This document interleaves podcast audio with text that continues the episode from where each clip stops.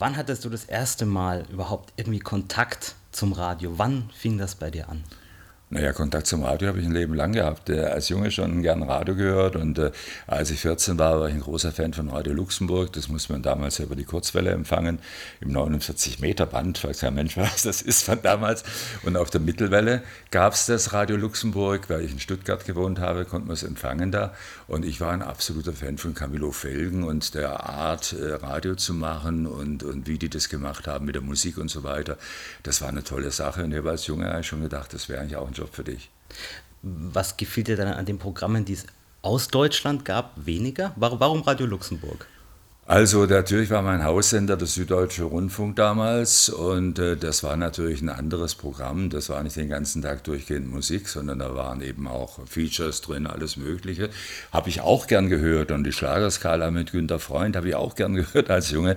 Äh, so ist es nicht. Aber Radio Luxemburg hat eben ähm, den ganzen Tag das gebracht, was ich gern gehört habe und viele Jugendliche eben auch. Äh, aktuelle Schlager, auch im Bereich der Popmusik. Da hat man also keinen Unterschied gemacht zwischen Beatles und äh, was weiß ich. Äh, Freddy Breck. Bist du wo genau groß geworden? Also hattest du dann auch den SWF irgendwie noch äh, in erreichbarer Nähe oder warst du wirklich auf den Südfunk festgelegt? Naja, beides empfangen, Südwestfunk und Süddeutschen Rundfunk. Die waren ja lange Zeit auch Konkurrenten. Ne? Also wir Kollegen untereinander weniger, das darf man gar nicht laut sagen, uns gut verstanden. Wenn die Siege Harreis mal einen Job hatte, den sie nicht machen konnte, konnte schon mal sein, dass sie wie in Stuttgart sagen, so Rainer, kannst du? Oder umgekehrt. Ne? Das heißt, Siege, ich brauche dich, da muss eine schöne Frau her. Ja? Und dann hat sie sich sofort überreden lassen. Also das ist schon mal passiert mit Karl-Heinz Weger, da war ich auch eng befreundet.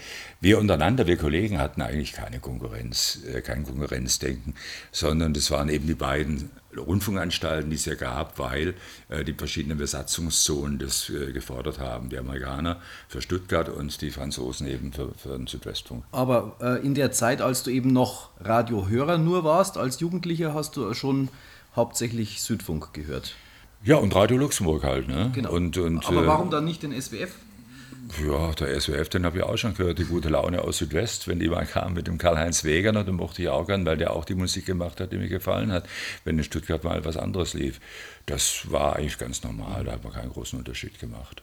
Haben dich auch AFN oder, oder Doch, habe ich auch gehört. Old Gold Retold natürlich, habe ich auch gehört. Ich habe die Kollegen auch später mal kennengelernt. Ich habe ja was ganz anderes gemacht ursprünglich. Ich habe das Abitur gemacht in Stuttgart und bin dann Schauspieler geworden. Habe während der Arbeits, während, während der Arbeit zum Abitur schon Schauspielunterricht genommen, zum Ärger meiner, meines Vaters und meiner Mutter.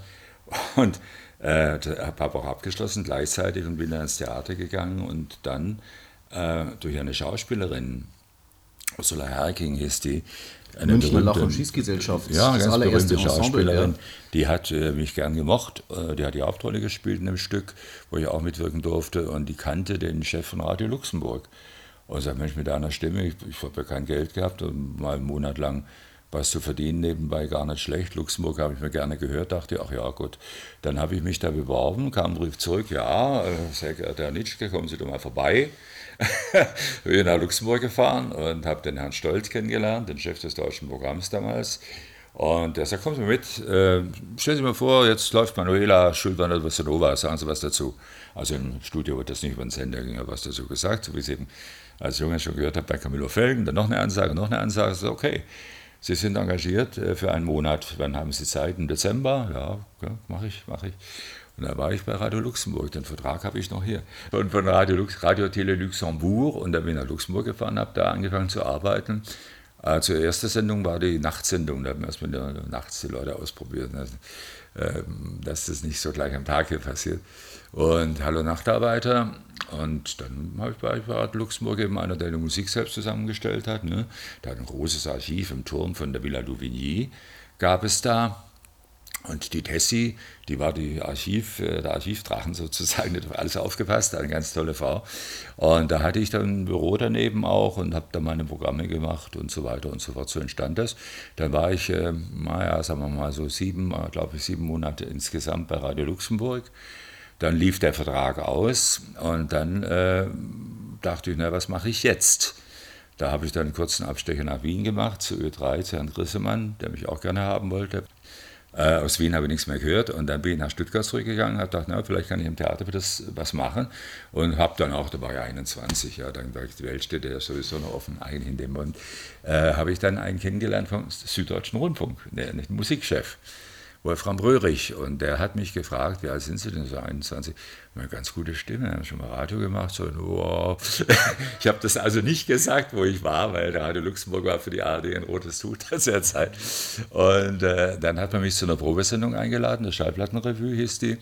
Und die ging nicht über den Sender, die wurde nur fürs Haus aufgenommen oder besser gesagt im Haus verbreitet. Das wusste ich auch nicht zu der Zeit, dass man das ganze Haus gehörte. Das war und ja damals noch das alte Funkhaus. Das oder? war das alte ja, Funkhaus des genau. Süddeutschen Rundfunks. Ja, und äh, ich kannte nun Erwin Lehn, unser Südfunktanzorchester und diverse andere Bands, so Günter Leimstoll, waren für mich Begriffe und da haben sie gesagt, den können wir brauchen. Und dann haben wir mich engagiert, äh, sowohl als Moderator wie als Musikredakteur. Da musste so ein Probeprogramm machen, schön Jazz gespielt, wie Sie das gehört, haben die gern gehabt, so Errol Garner und so weiter, was ich im Radio später nie gespielt aber dafür die Probe schon. Und dann haben sie mich engagiert damals und da war ich dann insgesamt, warte mal, ich glaube 42 Jahre oder wie viele Jahre beim SDR, später SWR. War Schauspieler kein solcher Traum, dass das es hätte sein müssen? Oder? Ach ja, das war schon. Ich habe das gerne gemacht. Ich habe das gerne gemacht, aber äh, ich bin halt beim Radio gelandet und fand das eigentlich den direkten Kontakt zu den Leuten eigentlich immer spannend. Mhm. Zu den Hörern, weißt du, Reaktionen, wenn den Leuten was gefällt, das machte mir auch Freude. Und wenn den Leuten was nicht gefällt, erfährt man es dann sofort auch, ja. Und, und das war schon eine tolle Sache. Also fand ich eigentlich spannender als Radio. Und Fernsehen kam ja später dann auch dazu. Aber wie gesagt, äh, äh, spannender als Schauspiel, meine ich. Schauspiel war, war, war für mich dann, glaube ich, könnte das, glaube ich, nicht mehr nach so langer Zeit. Ich habe es halt, halt gelernt, da hat man sprechen gelernt, da hast du, hast du Bewegung gelernt, da hast du äh, Klassiker äh, vortragen können, sowas alles, das habe ich schon gelernt. Ne? Aber dafür verdiene ich kein Geld. Ne? Mhm. Mit was ging das dann los beim SDR? Weil du hast ja wirklich ganz viele Sendungen über die 42 Jahre ja, hin moderiert. Ja, die, die, erste Sendung äh, war ja äh, die Schallplattenrevue. Und die Schallplattenrevue, die ging täglich von 14.30 Uhr bis 15.30 Uhr, angeschlossen Bayern 1. Der mhm. Bayerische Rundfunk war damals angeschlossen, was äh, dann nach einem halb, dreiviertel Jahr dann Herrn Michalski, das war der Musikchef zu jener Zeit, des Bayerischen Rundfunks bewogen hat, mich mal nach München zu bestellen und mich gefragt, sagen Sie mal, können auch bei uns arbeiten. In München, so, ja, ja, schon, aber wissen Sie, in Stuttgart läuft es gerade gut. Ich bin Stuttgarter und habe dann also freundlich, lieb und nett gesagt, nee, also ich möchte lieber in Stuttgart bleiben. Dann kam ein Angebot vom Südwestfunk damals, von Walter Krause, ob ich nicht Lust hätte, mit ihm zusammen SWF 3 aufzubauen. In der Baden-Baden ziehen wollen müssen, das hätte ich auch nicht unbedingt gewollt. Bin in Stuttgart geblieben und habe dann später quasi mit das dritte Programm ins Leben gerufen, Südfunk 3. Und beim Bayerischen bin ich dann eh irgendwann gelandet zig Jahre später. Jetzt müssen wir schauen, dass wir die Chronologie irgendwie beibehalten. ja, ist gar nicht so einfach. Ja, komm mal, sparen wir das nochmal kurz aus, oder? Und kommen später nochmal auf den BR zurück und arbeiten jetzt erstmal die Jahre in Stuttgart durch. Was, was waren da für Sendungen? Die ja, wie gesagt, die erste in, den ersten, in den ersten Jahren, ja. die man, also hat man die selber entwickelt? Ja. Äh, naja, die Sendung äh, Schallplattenrevue gab es schon, aber ich habe natürlich meine Musikprogramme selber zusammengestellt. Da war da schon Steely Dan und anschließend Renate Kern. Das kam schon vor. Oder Peter Rubin und anschließend, was weiß ich, ja, irgendeine Rocknummer. Das habe ich gemacht, wie Franzosen auch gespielt. Es kam bei den Leuten gut an, diese Mischung zu jener Zeit, das ist über 40 Jahre her. Und dann, äh, mit der Schallplattenrevue kamen dann noch andere Sendungen, da musste ich dann morgens aufstehen, ja, die Frühsendung machen gut aufgelegt, wie sonst sollte sie heißen. Und das mir morgens, aber okay, es ging dann ganz gut. also eher, eher Morgenmuffel? Ja, naja, Muffel nicht. Ich habe dann immer die, da gab es dann die armen äh, Damen und Herren an der Pforte, die haben dann meine schlechte Laune abgeregt. Meine wurde besser, aber nicht schlecht gelaunt. aber wie gesagt, es lief ganz gut und dann kam die ARD-Nacht dazu und das war für mich natürlich schon irgendwo ein Highlight, was ich gar nicht so abschätzen konnte. Aber die kam wahnsinnig gut an, weil ich habe meine Musik ganz anders gemacht, als die Vorgaben waren. Ich habe immer so eine Stunde Oldies gemacht, zwischendurch mal, kam bei den Leuten gut an. Das hat zum, zum Zuhören einfach Spaß gemacht. Ne? Und äh, das habe ich dann gemacht. Und die ARD-Nacht, die habe ich über die Jahrzehnte gemacht. Die hattet ihr auch an dem, lustigerweise, was heißt lustigerweise, an dem Tag, als die Mauer fiel, hatte ich ARD-Nacht. Das war schon heftig. Das wusste ja keiner, was passiert. Ab 22.30 Uhr bis morgens um 6 Uhr war ich zuständig ja, für die komplette ARD. Und dann hat man im Fernsehen geguckt, hat meine, jetzt gehen die auf die Mauer, wenn da Schüsse fallen. Das, die Kollegen vom Sender Freies Berlin haben angerufen, gesagt, du pass auf, ähm, wir berichten, kannst du das übernehmen? Sag ja, das, das weiß ich nicht, ob ich das darf, ja, für die ARD, äh, weil da gab es strenge Regularien. Ne? Den Chefredakteur nicht erreicht, dann haben wir es irgendwie gecheckt, ja, und waren alle froh, dass da nichts passiert ist, keine, keine Menschen zu Schaden gekommen sind. Das war sicher die beeindruckendste ARD-Nacht, die ich hatte. Und ansonsten war es ja verboten, an der ARD-Nacht äh, Interviews zu machen, nachdem ich die ARD-Nacht so vielleicht fünf, sechs Mal hatte habe ich einen alten Kumpel getroffen, den ich unbedingt da interviewen wollte, Freddy Quinn. Jetzt sagt man, ja, gut, ne, nicht irgendwer.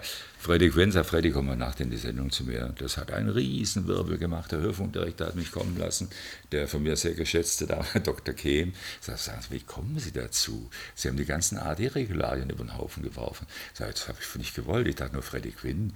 Freddy Quinn ist doch der Name. Ja, da haben Sie schon recht, ja, aber machen Sie das nicht mehr. Ich kläre das mit den ja, Kollegen. Warum gab es da so strenge Regularien? Weiß ich nicht. Keine War das Ahnung, so typisch halt. bürokratisch, dass auch ja. ja keiner irgendwie aus der Reihe tanzt? Vermutlich.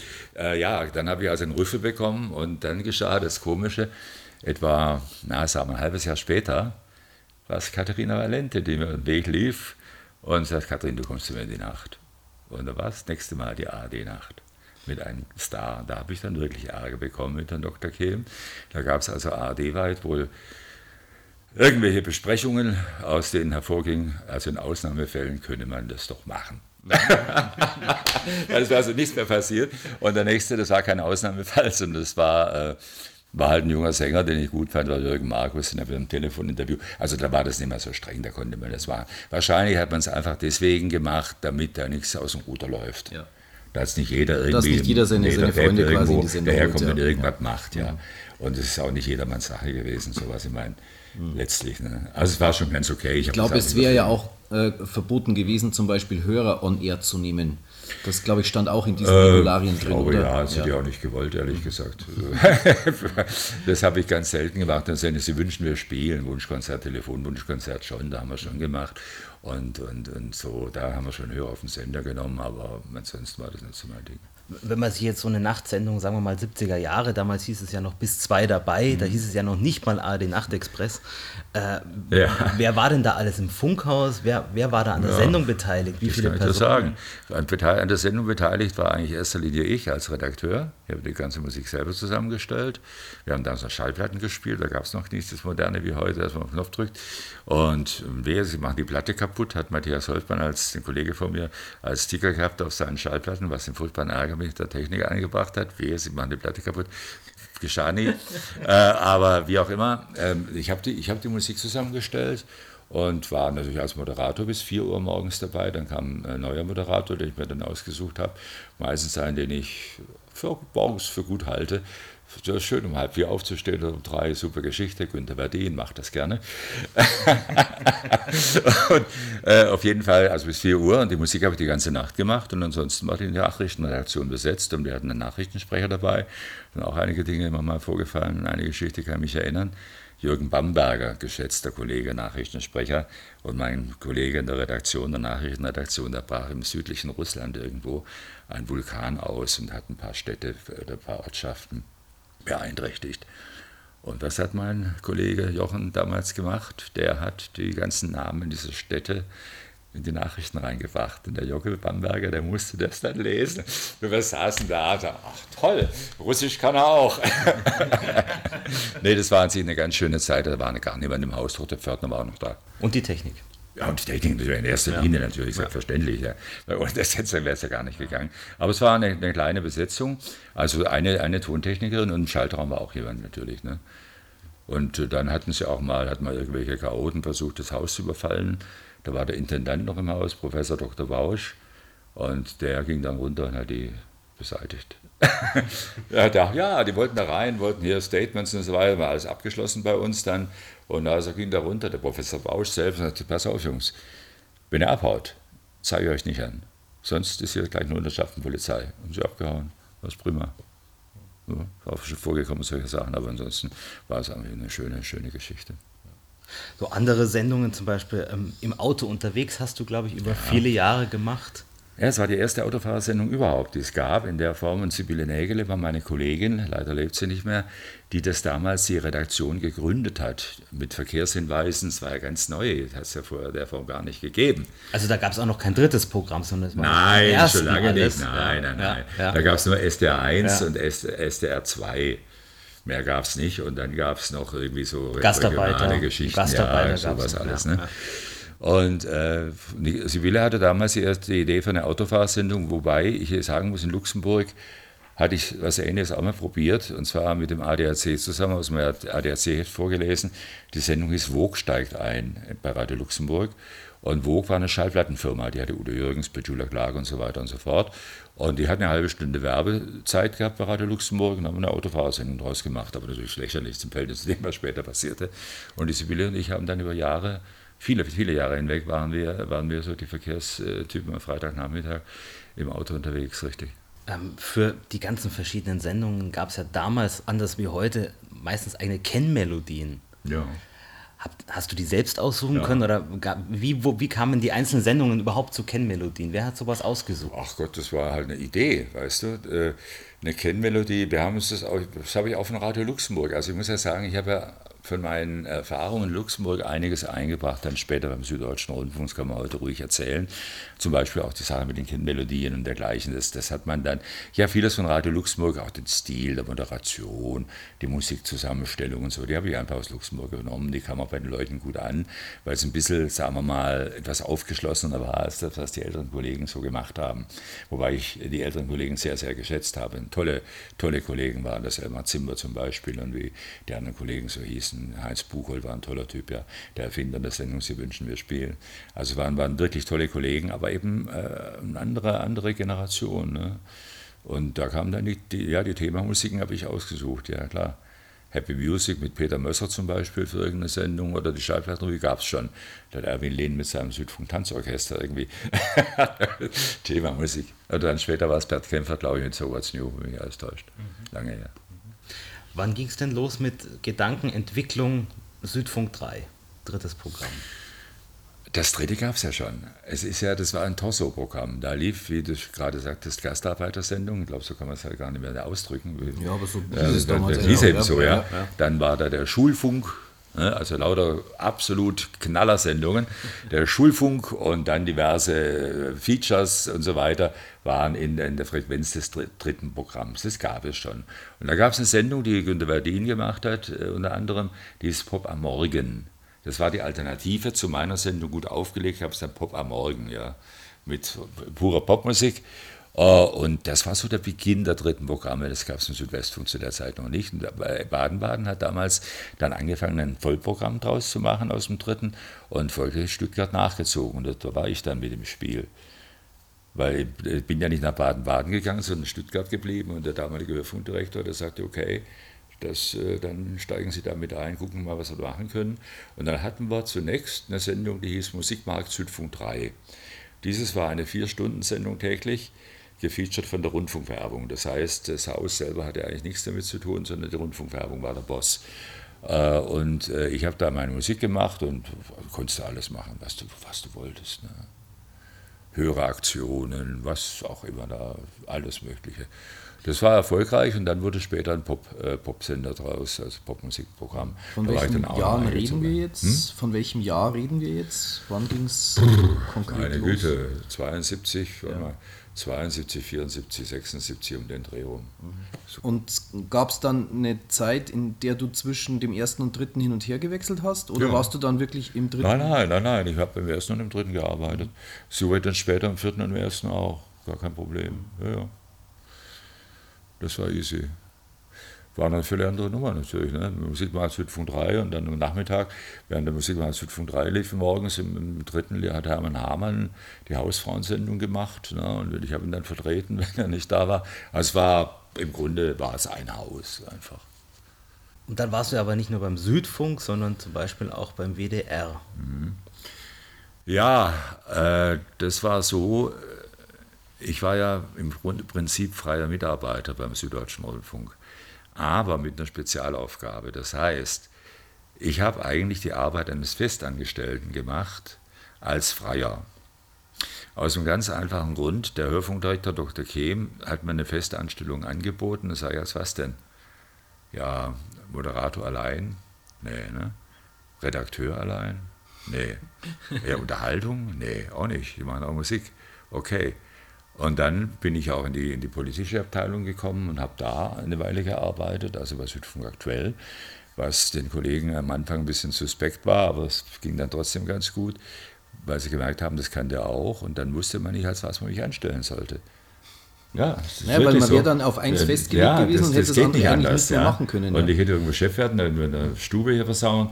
Äh, kurzum, also man hat es den Status so gelassen, wie er war und hat eben, wenn ich irgendwas gemacht habe, was weiß ich, äh, irgendeine Geschichte äh, erfunden habe oder so, dann musste ich da dem Chefredakteur eben nachfragen und wir haben uns gut verstanden, war gar kein Problem. Ja. Äh, der Chefredakteur Roderich Lett und dann später war Hörfunkdirektor, wir mochten uns gut leiden. Und das war gar kein Problem, das wurde abgesegnet. Dann. Ich konnte also keine großen Summen ausschmeißen, das ging natürlich nicht. Ohne Rückendeckung, also doppelte Unterschriften. Äh, es gab ja, wie gesagt, andere Sender, die sich dann für mich auch interessiert haben, unter anderem der Südwestfunk, das habe ich dann nochmal abgelehnt, weil es, äh, der Hubert Locher war der damalige Intendant und der war, Hörfunkdirektor war der, und der wollte mich unbedingt haben nach Baden-Baden. Sagt Herr Dr. Locher, was sagen meine Stuttgarter dazu? Und dass der mit dem Stuttgarter Hörfunkdirektor ab und zu wandern geht, wusste ich nicht. Also der Stuttgarter Hörfunkdirektor Rudolf sagte, Sie müssen nicht glauben, dass ich das nicht weiß. Ich sage, ja gut, aber ich bleibe ja hier. Ne? Ich habe das abgelehnt. Und dann kam eines Tages ein Anruf, und das ist die pure Wahrheit, aus Bremen.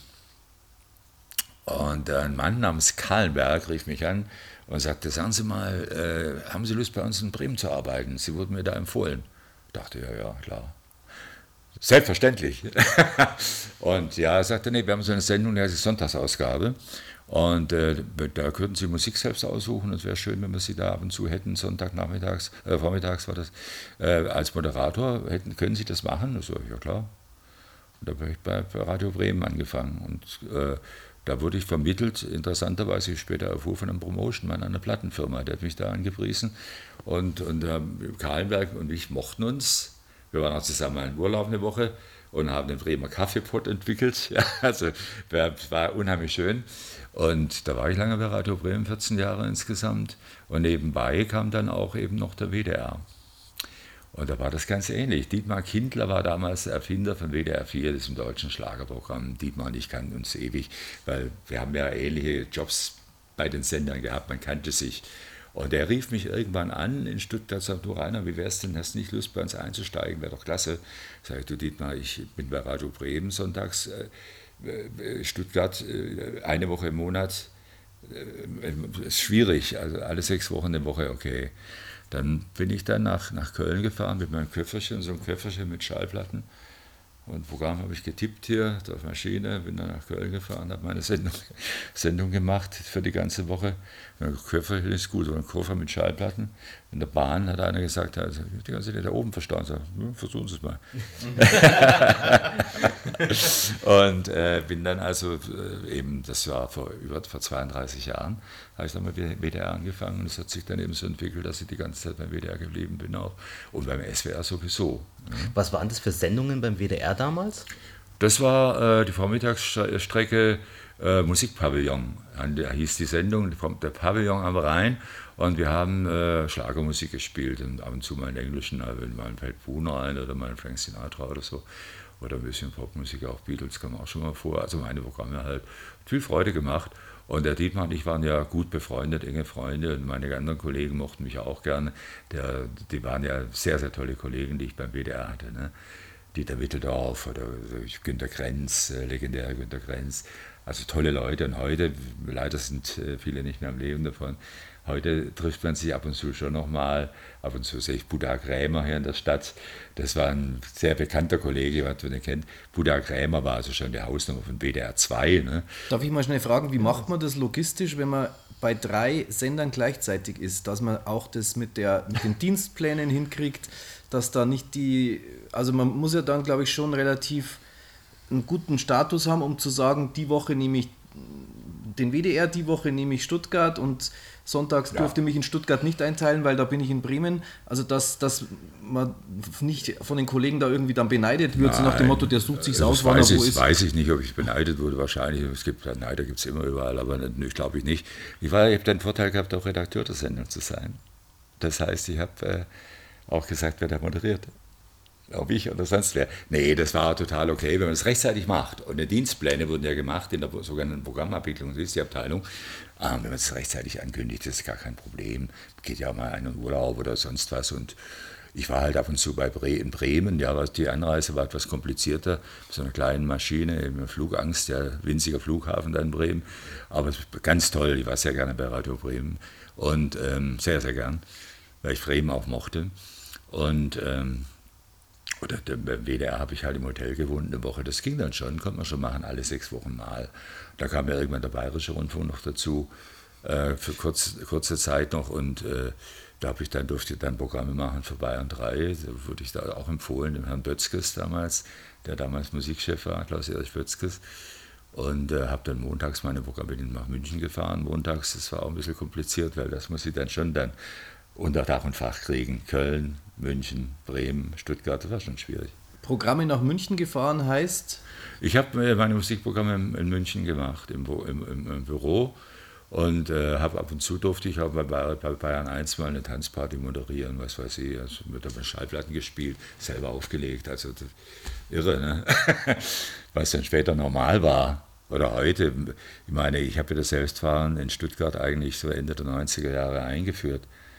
Konnte aber nicht jeder machen, weil es natürlich viele Kollegen, Journalisten und so weiter, die wären da schon überfordert gewesen, auch die Musik abzufahren, verständlicherweise. Als dann in Stuttgart das vierte Programm kam, das war ja relativ spät im Vergleich zu anderen. Mhm. Also so als Vollprogramm war das ja erst 91 der Fall. Ähm, das war auch so ein Programm, was eben, wo, wo alles reinkam, was man woanders nicht unterbringen konnte, dieser Frequenzen. Und was ganz wichtig war, Andreas, äh, ist, dass dieses Programm ja eigentlich ein Programm war, wo sich sehr viele Regionalprogramme wiedergefunden haben. Das heißt, die Regionalprogramme, die in den großen Programmen nicht vorgekommen sind, die konnten sich da austoben. Morgensendung aus Mannheim, aus Karlsruhe, aus Freiburg und so weiter. Das waren die Regionalprogramme, die sich da gefunden haben. Und äh, aus diesen diese Frequenzen gab es. Und da warst du dann ja aber auch sehr präsent in diesem vierten Programm. Na, es war so, äh, durch meine Arbeit bei WDR 4 äh, ist man auf die Idee gekommen, das war Peter Maria Schneider, der legendäre Chef von Studio Karlsruhe, und Bernhard Ballhaus, der auch legendäre Chef, wunderbarer Mann vom, vom, äh, vom, vom, von Mannheim. Die wussten, dass ich in, in, äh, in, in Köln arbeite und WDR 4 mit in Anführung aufgebaut habe. Ich bin ja ganz am Anfang dabei gewesen. Mein Vorgänger war Fred Bertelmann. Der hat ein paar, paar Monate moderiert, dann bin ich gekommen beim WDR. Naja, auf jeden Fall äh, war es dann so, dass man gesagt hat, du Rano, du hast ja die Erfahrung von Köln, guck doch mal. Schau mal, dass du das irgendwie hinkriegst. Dann haben wir eine Crew gebaut und dann haben wir eben die Musikprogramme so ähnlich gemacht wie in, in, in Köln auch. Und äh, es durften aber keine populären Moderatoren auftauchen, sondern das wollte man so haben, dass es quasi eine Musik ist aus dem Studio, aus dem Regionalstudio für die Region. Das hat man auch lange durchgehalten. Ja. Da durften also zwischendurch, haben wir im Nachrichtensprecher mal die Zeit gesagt oder so, aber dann die Regionalsendung mit die Wunschmelodie und so weiter, die kamen jeweils aus der Region für die Region. Und dann gegen später haben wir gesagt, okay, im ersten Programm wollen wir moderner werden, ja. Und äh, dann müssen wir gucken, das vierte Programm, dann hat man dann auch Moderatoren wie, mich. Also nach zwei Jahren Existenz von SWR 4 haben mich eben dann auch gefragt, wie du denn? Ja, selbstverständlich mache ich das gern. Natürlich. Ne? Und du warst bis wann bei SWR 4? Puh, bis 2012. Und warum? Nur bis 2012? Weil ich da 65 geworden bin. Ah. Es war in der Tat so, dass äh, man äh, auch für einen Prime-Mitarbeiter natürlich länger machen können. Aber das war eben damals so und ich habe gesagt, es kommt mir ganz, äh, kommt mir ganz entgegen. Und äh, man muss ja anderen Leuten mal eine Chance geben. Ich meine, äh, es war ja auch nicht mehr das so, wie ich mir das eigentlich mal früher gedacht habe. Die, die Chefredaktionen haben gewechselt und so weiter und so fort.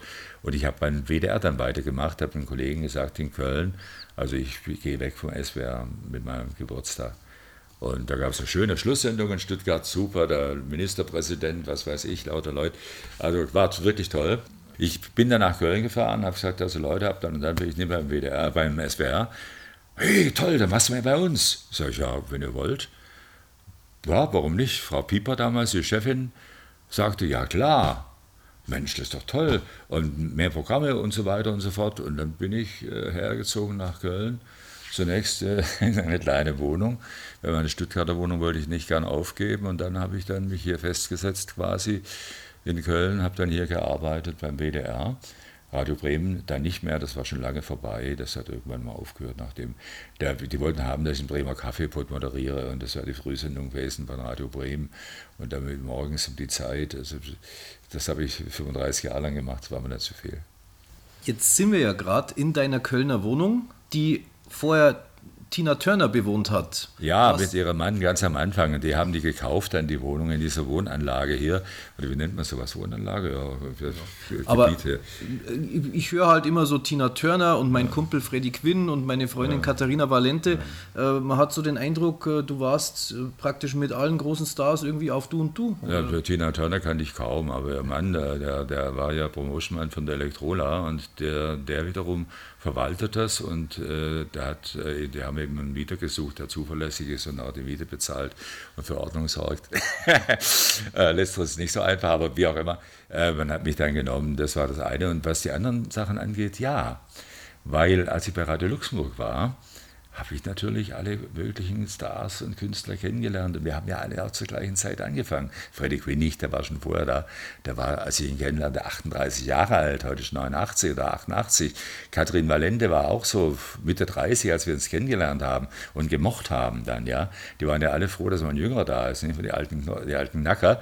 Und so haben wir uns dann natürlich befreundet, selbstverständlich. Und dann halt die Leute meiner Generation, wie eben, was weiß ich, Chris Roberts, Jürgen Markus, äh, die ganzen aktuellen Stars, die wir so haben. Wir kennen uns ja schon.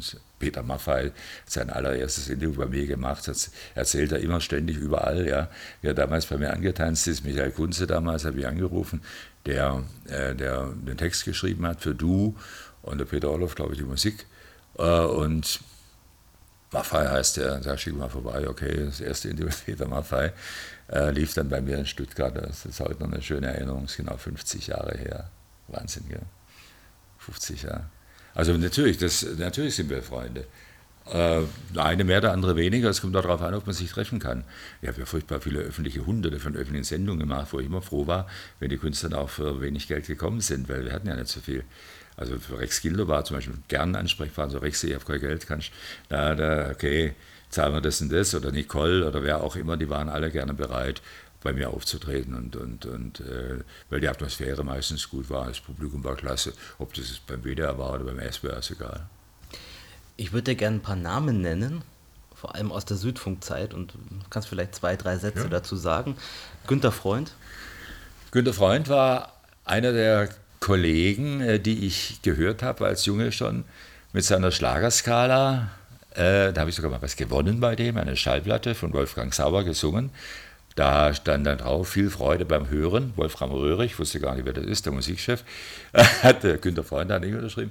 Also Günter Freund war ein ganz liebenswerter und sehr, sehr hilfsbereiter, toller Kollege, mit dem man sehr gern zusammengearbeitet hat. Und ich war sehr stolz darauf, als ich ihn dann kennenlernte. Und später konnte ich ihn auch mal vertreten, aber so Schlagerskala, das war für mich schon eine tolle Sache damals. Und der Günther, den habe ich damals auch mit reingenommen, das dritte Programm. Fred Metzler?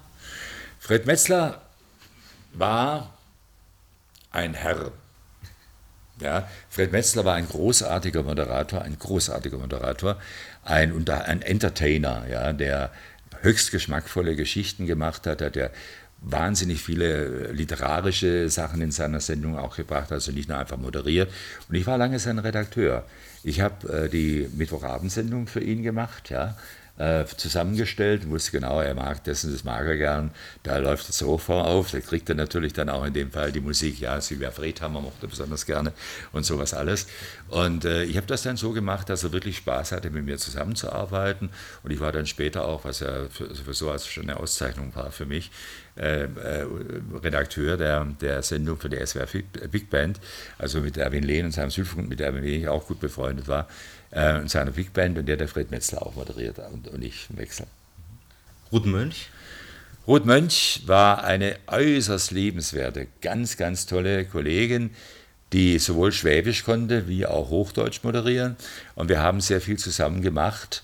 äh, nachdem äh, der Willi Seiler, ihr Mann, damals verstorben war, haben wir zusammen, sind wir zusammen aufgetreten und haben dann zusammen moderiert diverse öffentliche Sendungen Rudmönch. Und äh, da ich auch Schwabe bin, war das natürlich relativ, äh, lag das nahe, denn wir haben uns wirklich sehr, sehr gut gemacht, die Ruth und ich. Matthias Holtmann? Matthias äh, und ich hatten äh, ganz am Anfang seiner Karriere in Stuttgart, da kam er etliche Zeit nach mir, äh, gemeinsam ein Büro. Das war nicht so einfach. Aber wir haben uns wirklich sehr gut verstanden. Und Matthias, wir waren sehr, sehr gut befreundet oder sind es eigentlich noch, man sieht sie noch kaum mehr.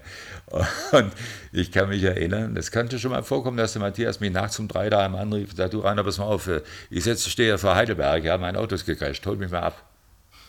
Ja, was hat man gemacht? Man hat es gemacht. Ne?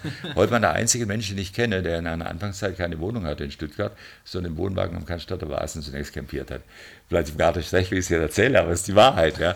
Und dann hatten wir gemeinsam ein Büro und er Rockmusik und wir haben es trotzdem sehr gut verstanden, trotz völlig unterschiedlicher Charaktere. Bernd Kühl.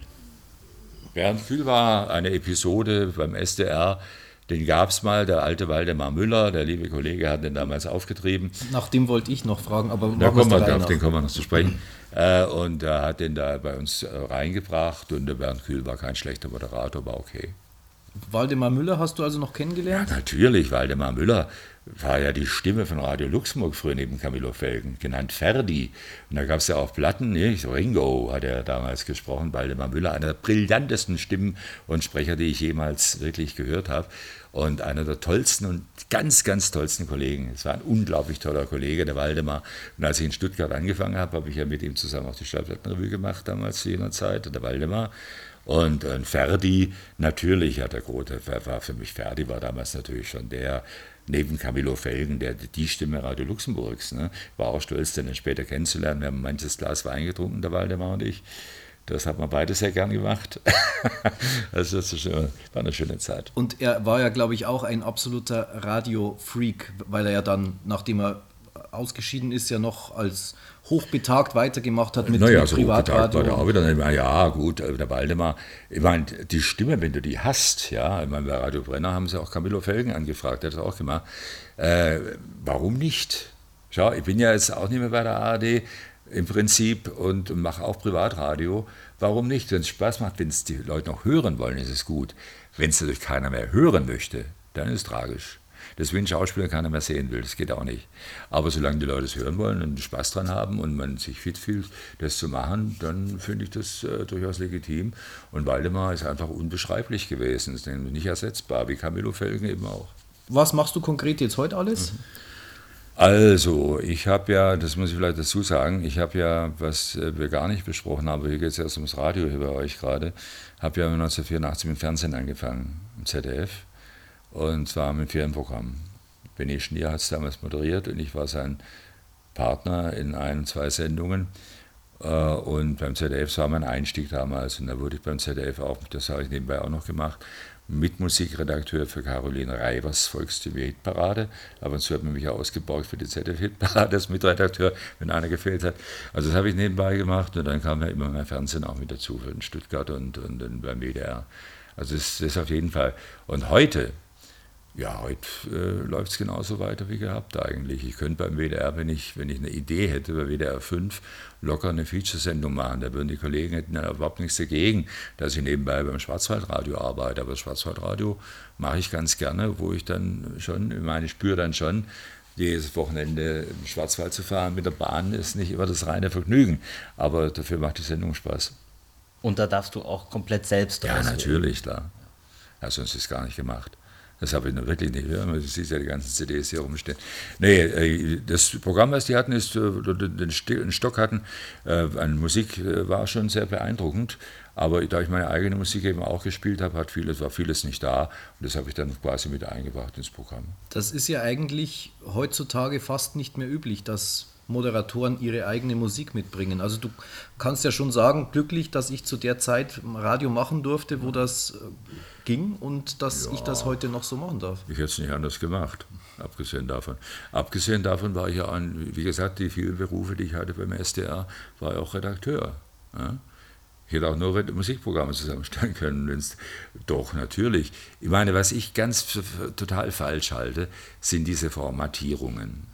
Nicht? Also diese meinen, ja, da um Gottes Willen nicht einen Schritt daneben, wenn ich dann schon gehört habe, aber beim BDR kam das gegen später auch. Ein hervorragend getesteter Titel. Ja, bei wem denn? Bei wem? Wer zeigt mir diese Leute, die diesen Titel gut finden? Oder warum muss ich den spielen? Den spielt jeder Depp. Und so was, das ist alles Quatsch. Also die ganzen Formatgeschichten halte ich für Unsinn. Ich habe angefangen zu einer Zeit Radio zu machen, wie viele meiner Kollegen auch, als man Familienprogramm gemacht hat. Ja, Gottschalk gehört auch dazu, zum Beispiel zu den Kollegen, die in jener Zeit angefangen haben. Und äh, es war der, der, der Pop-Freak, Pop-Opa, ja. Aber ich meine, sein Herz schlägt genauso ein Schlager, nehme ich an, wie meins auch, wenn man genau hinfragt. Äh, also ich finde, ich finde das einfach, man grenzt Leute aus. Ich finde das völlig falsch. Was spricht denn dagegen eine Katrin Valente, die ein Weltstar ist, die in England Starts war, in Japan überall, auch mal bei einem Popsender zu spielen mit Speak Softly Love aus dem Film Der Pate? Warum denn nicht? Der Albern. Muss ja nicht gerade sein, wo meine Sonne scheint. Ja? Das da wird ein Harry Belafonte dafür. Aber das ist, das ist äh, völlig idiotisch, was da geschieht momentan. Und ich glaube, das Schwarzwaldradio hat deswegen guten Erfolg, weil äh, man versucht, über diesen Tellerrand hinaus zu gucken. Sagt, wir spielen auch Sachen, die keine Sau mehr denkt. Also ich und die Kollegen natürlich auch, ja. Äh, wo, wo, wo, ab und, zu, und das mögen die Hörer. Das sind ja Leute teilweise, die Hörer vom Schwarzwaldradio, die sind ja, so ganz jung sind die nicht mehr, ja, aber auch noch nicht ganz alt. Also halt sich ganz gut an die 70er, 80er Jahre erinnern, 90er Jahre, 60er teilweise auch, 50er und freuen sich, wenn sie so ein Lied von damals hören. Das ist so langweilig sonst alles. Wenn die ganzen Charts rauf und runter spielen kann jeder.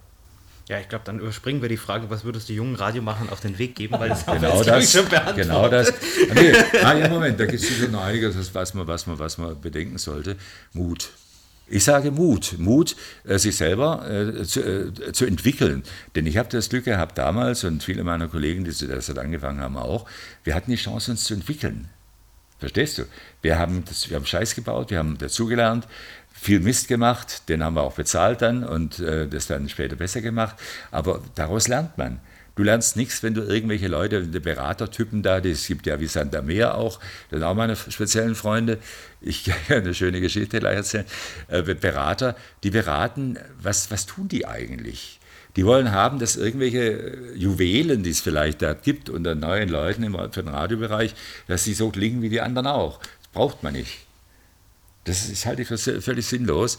Und ich kann mich an einen Berater erinnern, äh, das war eine, war eine Geschichte, der mich genau das gesagt habe, da, um Gottes Willen, ich sage auch nicht, an welchem Sender das war, Sakrileg, wie geht er mit unseren Beratern um? Ja, wofür sind Berater da? Meistens dafür, um den, den entsprechenden Verantwortlichen aus dem Programm rauszuholen, aus der Pflicht. Das hat Berater. Das ist unglaublich, was da geschieht teilweise. Und ich kann mich an eine Beratungssituation erinnern, da war ich auch dabei, wo es darum ging, äh, wie man einen Beitrag macht. Und das fand ich ja schon saublöd eigentlich. Was. Okay, so kann man es machen, es geht auch anders. Dann habe ich, hab ich ihm gesagt, wissen Sie, es gibt die Bildzeitung und es gibt die Süddeutsche. Und da gibt es die Zeit. Ich bin Leser der Zeit zum Beispiel. Und so, nicht? Verstehen Sie? Und habe den Berater beraten. Das kam nicht gut an. Das war, der war stinksauer. und dann hat man mich auch nicht mehr eingeladen, das zur Veranstaltung. das war vielleicht auf den Keks. Nee, ich würde einfach sagen Mut. Mut ist das Wichtigste. Natürlich muss er auch wissen, was er will. Er muss sich auskennen in der Musik, er muss im Tagesgeschehen sein, das ist ganz wichtig. Er muss Bescheid wissen über äh, das, was in der Welt geschieht. Und er muss Mut haben, um zu sagen, hey, pass auf, das ist scheiße, was du da baust. Und er muss äh, was einstecken können. Also wenn er Scheiße baut, muss es auch so sein, dass dann eben mal sagt, okay, okay, okay. Aber da muss man großzügig sein. Die Leute entwickeln sich ja. Wenn du keine, keine Leute hast, die sich entwickeln, dann äh, hörst du den gleichen Schrott jeden Tag. Ja, Rainer, vielen, vielen Dank für das Gespräch. Danke für deine Zeit. Jo, sehr gerne. Ich habe ja Zeit. Bin ja Rentner. Außer sonntags. Außer, außer sonntags und nicht nur, ich habe nachher nebenbei noch ein bisschen was, aber wie gesagt, also die, die, die, der tagtägliche Stress der Radioarbeit ist zwar abgefallen, muss aber dazu sagen, äh, es fehlt. Also mir fehlt, mir fehlt irgendwas. Ne? Das, ich gucke die ganzen CDs hier an und was da sonst so rumsteht. Also ich könnte ich könnt immer noch ein bisschen was mehr machen. Einerseits, andererseits äh, ist natürlich auch anstrengend. Also ist ganz gut so, wie es läuft gerade.